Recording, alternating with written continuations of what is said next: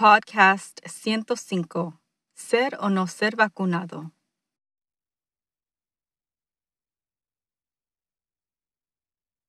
Soy Paola Tile, su presentadora de Un Momento en Atención Plena. Gracias por acompañarme hoy a medida que exploramos formas de aumentar nuestra atención plena en nuestras experiencias diarias. Comenzaremos con la respiración. La respiración es nuestra herramienta más poderosa para centrarnos, poner nuestros pies sobre la tierra y tranquilizarnos. Si puede, inhale por la nariz y cuente. Uno, dos, tres, cuatro. Ahora suelte lentamente el aliento por la boca y cuente. Uno, dos, tres, cuatro, cinco, seis, siete, ocho. Una vez más. Por dentro. Dos, tres, cuatro. Y exhala. Dos, tres, cuatro, cinco, seis, siete, ocho. Repita este trabajo de respiración en cualquier momento del día cuando sienta que el estrés aumenta o cuando nota que ha perdido la concentración. Si desea seguir una meditación guiada, visite nuestro canal de YouTube en Work to Live.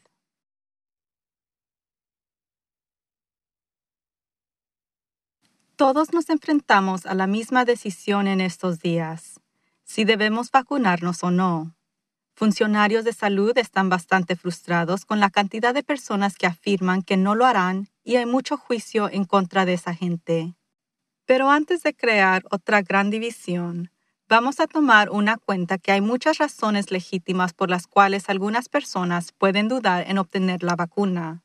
La nueva tecnología que la mayoría de nosotros no entendemos realmente, condiciones de salud subyacentes en las que aún no se han realizado estudios para demostrar la eficacia o seguridad para estas personas. Desconfianza por parte de grupos de personas donde ha habido una larga historia de experimentos no éticos realizados sin consentimiento desinformación por motivos políticos y estoy segura que existen muchos más. Admito que yo misma dudaba. Tiendo a seguir un enfoque más natural o holístico con respecto a mi salud y he tenido bastante éxito con esto durante los últimos 20 años o más, hasta hace muy poco, y no he sido vacunada por nada en décadas. Paré en los noventas después de varios años de contraer la gripe justo después de recibir la vacuna contra la gripe y decidí omitirla un año para ver si todavía contraría la gripe. Por cierto, las vacunas actuales contra la influenza no causan la influenza, pero el punto es que lo hice y ese año no contraje la gripa o cualquier año desde entonces. No estoy defendiendo que nadie se vacune contra la gripe, ni soy un antivacunas.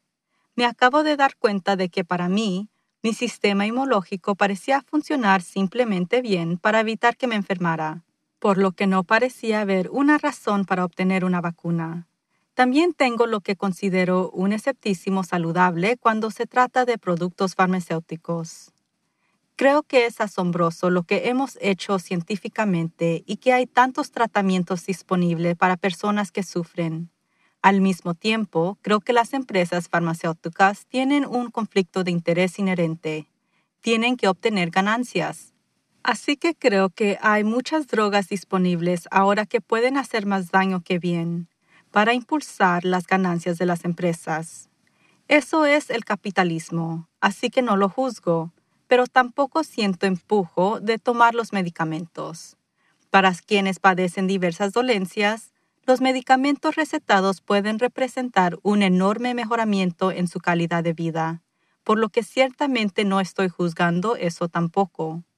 Como las vacunas, yo no había tenido una receta en aproximadamente 20 años hasta que me estaba preparando para un procedimiento dental de tres horas, incluyendo la cirugía de las encías, y me ofrecieron Halcyon para relajarme.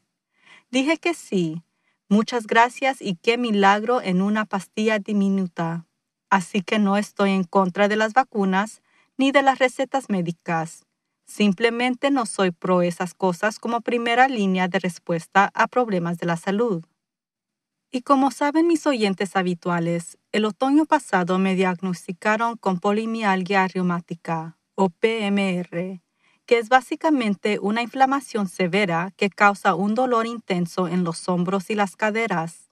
La inflamación de la PMR se debe a un sistema inmunológico hiperactivo que ataca por error partes sanas del cuerpo. Los corticosteroides inhiben el sistema inmunológico para que se desacelere o se detenga el ataque interno.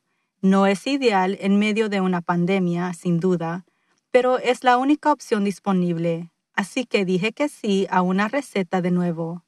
Pero como millones de personas con sistemas inmunológicos reprimidos debido a condiciones de salud o tratamientos farmacólicos, estaba totalmente confusa cuando se trata de las vacunas, porque durante los ensayos de vacunación no tenían suficiente personas inmunodeprimidas que se ofrecieran voluntariamente para estudiar los efectos. Otro grupo excluido en los ensayos fueron las mujeres embarazadas o las mujeres que estaban tratando de quedar embarazadas, por razones éticas sin duda, pero que todavía deja una enorme población confundida acerca de lo que es mejor para su salud y seguridad. Ahora se está publicando información declarando que es seguro vacunarse si está embarazada, pero aún no hay información nueva con respecto a personas inmunodeprimidas como pacientes con cáncer, personas con VIH, una variedad de otras enfermedades crónicas y los millones de personas que toman corticosteroides y otras drogas que afectan el sistema inmunitario. Menciono mi situación personal como ejemplo de por qué no deberíamos sacar conclusiones precipitadas, juzgar a los demás que dudan en recibir la vacuna.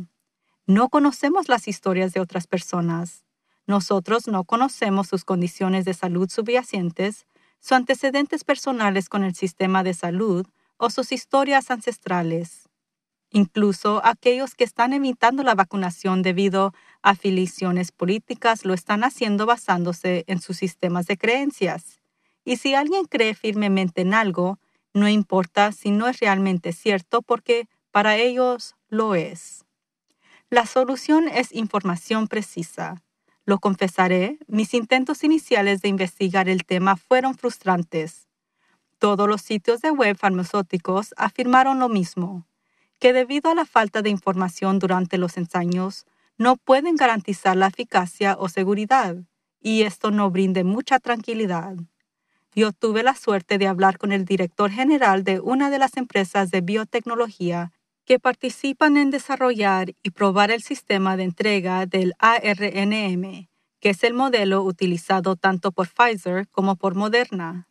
Él amablemente me dio su tiempo para explicar cómo funcionan, por qué no deberían tener impacto en mi salud a pesar de que estoy inmunosuprimida, y me animó encarecidamente a recibir la vacuna específicamente debido a mi condición. Tengo un mayor riesgo de contraer el virus porque mi sistema inmunológico no funciona correctamente debido a los corticosteroides. Él también aseguró que a diferencia de muchas vacunas, estos productos no contienen virus vivos y por lo tanto no pueden darme el COVID-19. Esta información me ayudó a tomar una decisión, que es vacunarme una vez que sea elegible.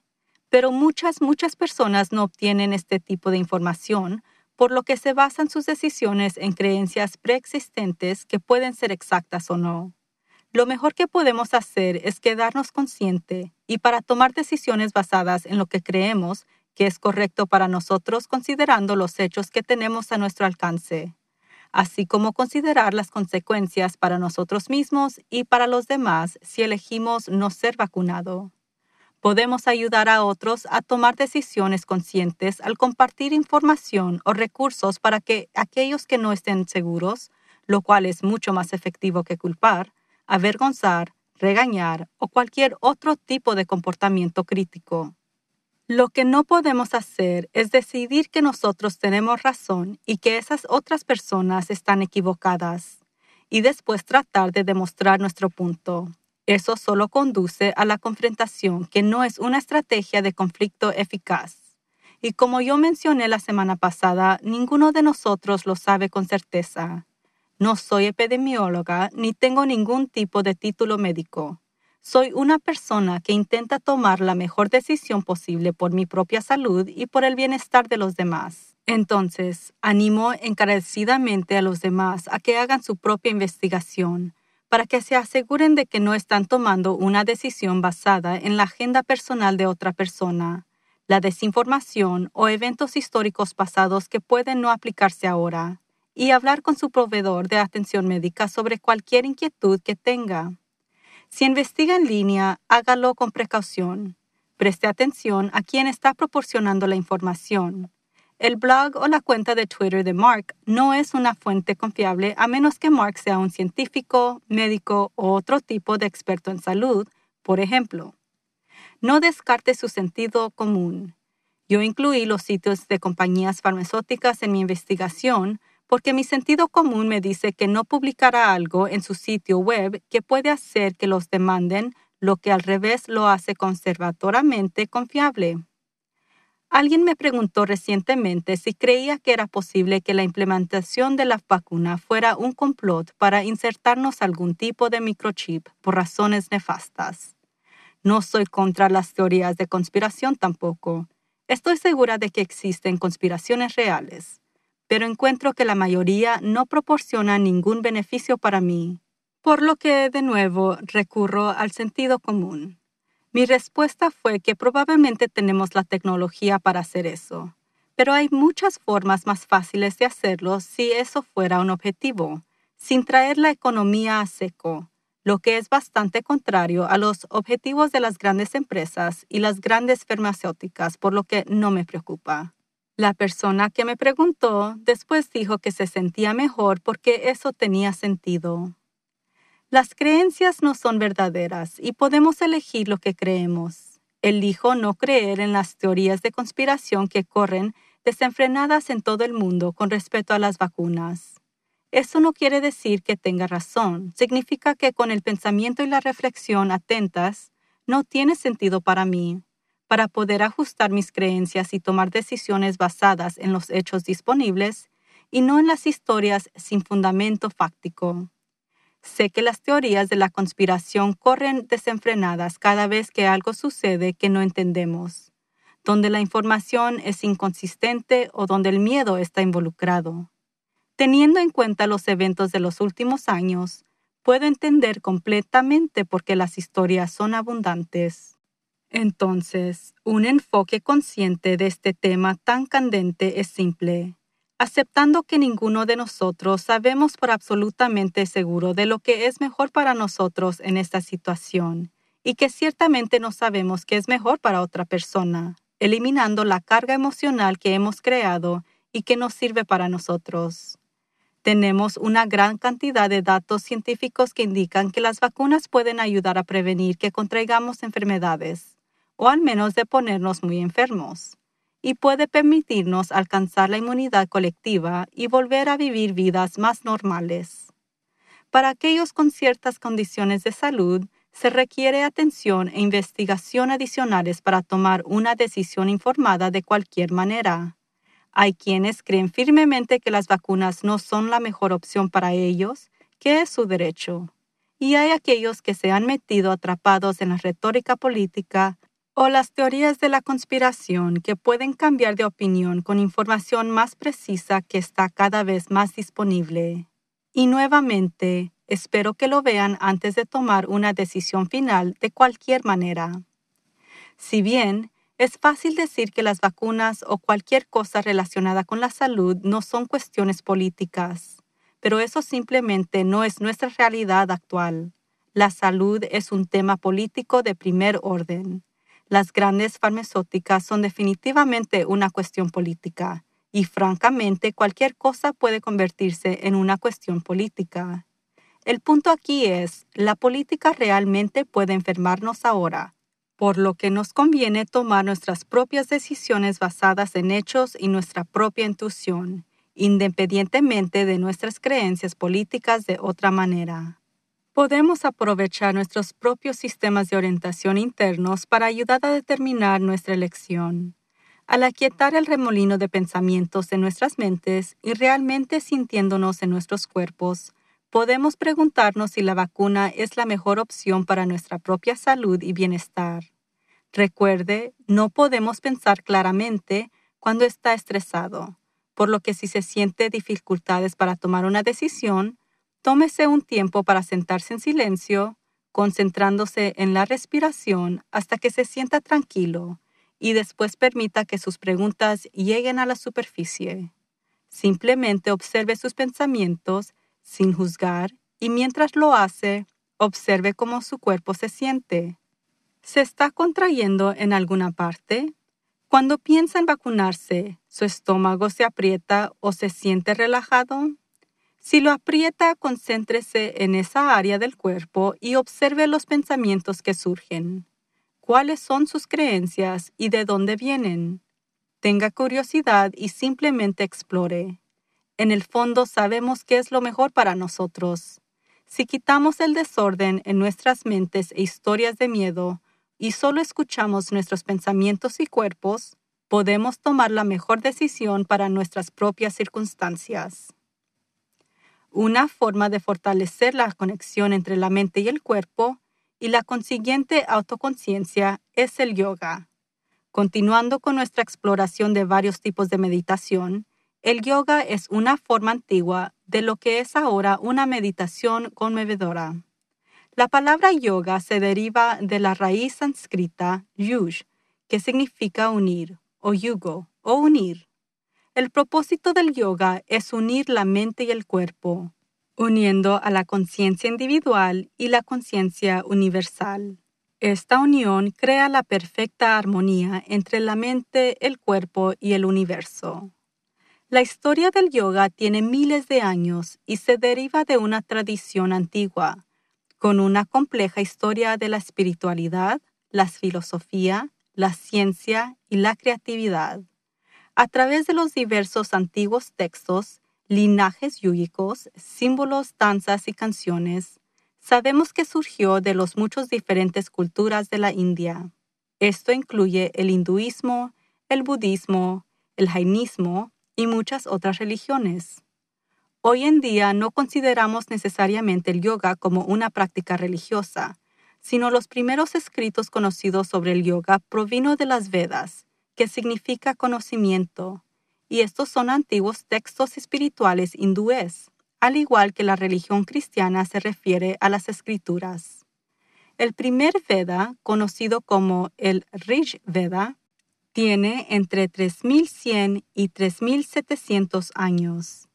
En su forma más temprana, el yoga era simplemente meditación, la unidad de mente y cuerpo para formar un puro estado de conciencia, en el que la conciencia de la parte yo, del ser propio, se evoluciona hacia un estado puro del sentido de lo divino.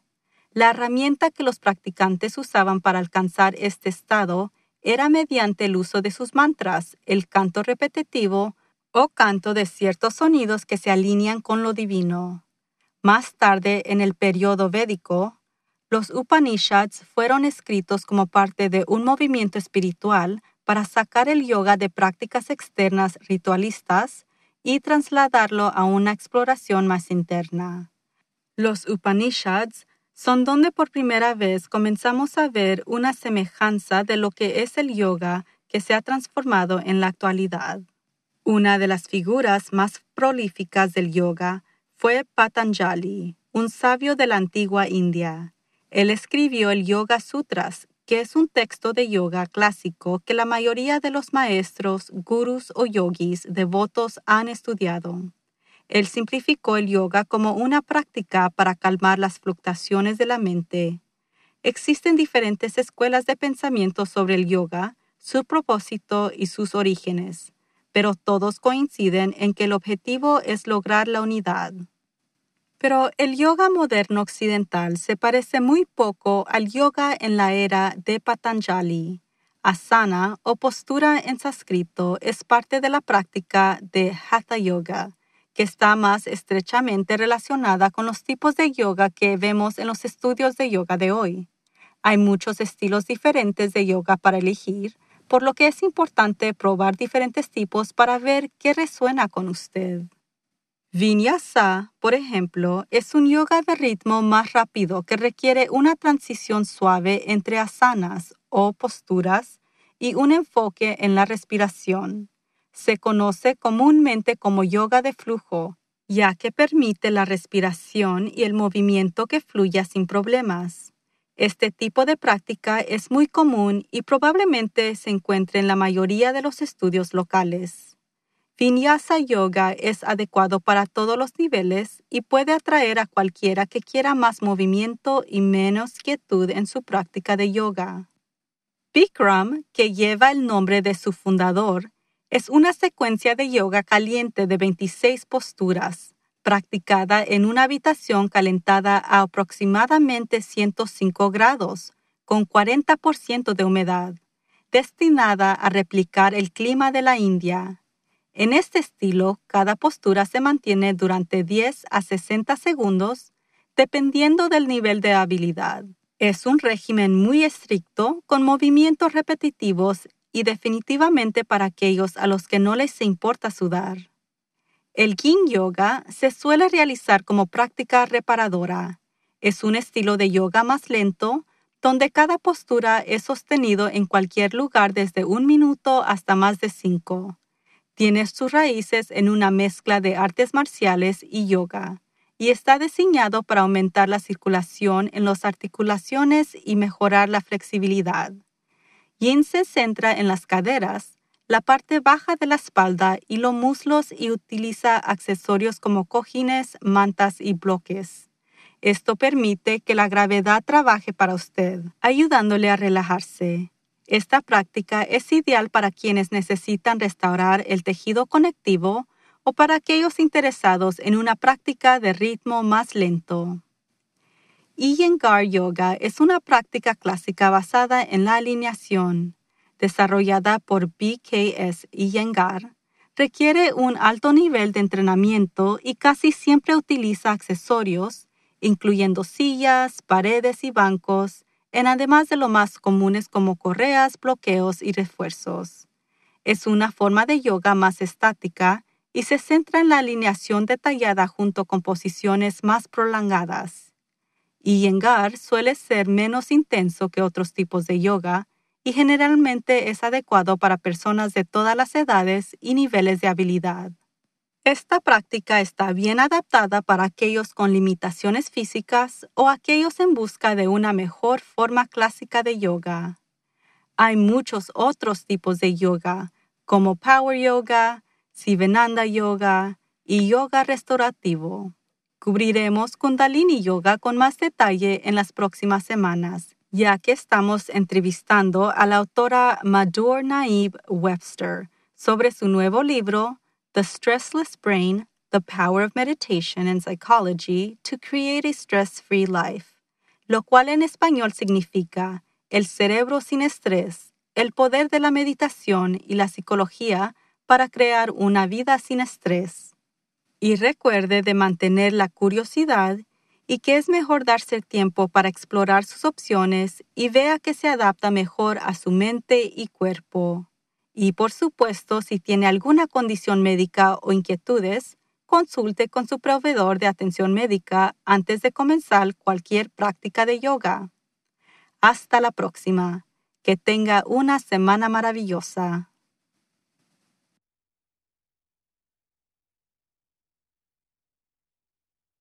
Si está buscando una forma de descubrir una mejor manera de vivir y de prosperar, asegúrese de consultar nuestros cursos en línea y nuestro programa de certificación de coaching dinámico. Nuestra intención es apoyarlo en vivir una vida con propósito y significado, lo cual se refleja en todos nuestros cursos.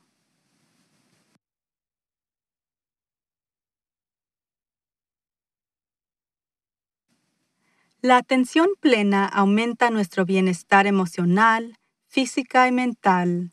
También puede mejorar nuestro enfoque y productividad. Quizás lo más importante es que la atención plena fortalece nuestra empatía y compasión por los demás, que creo que es algo que necesitamos más en nuestro mundo de hoy. Entonces, practique la atención plena en todo lo que hace.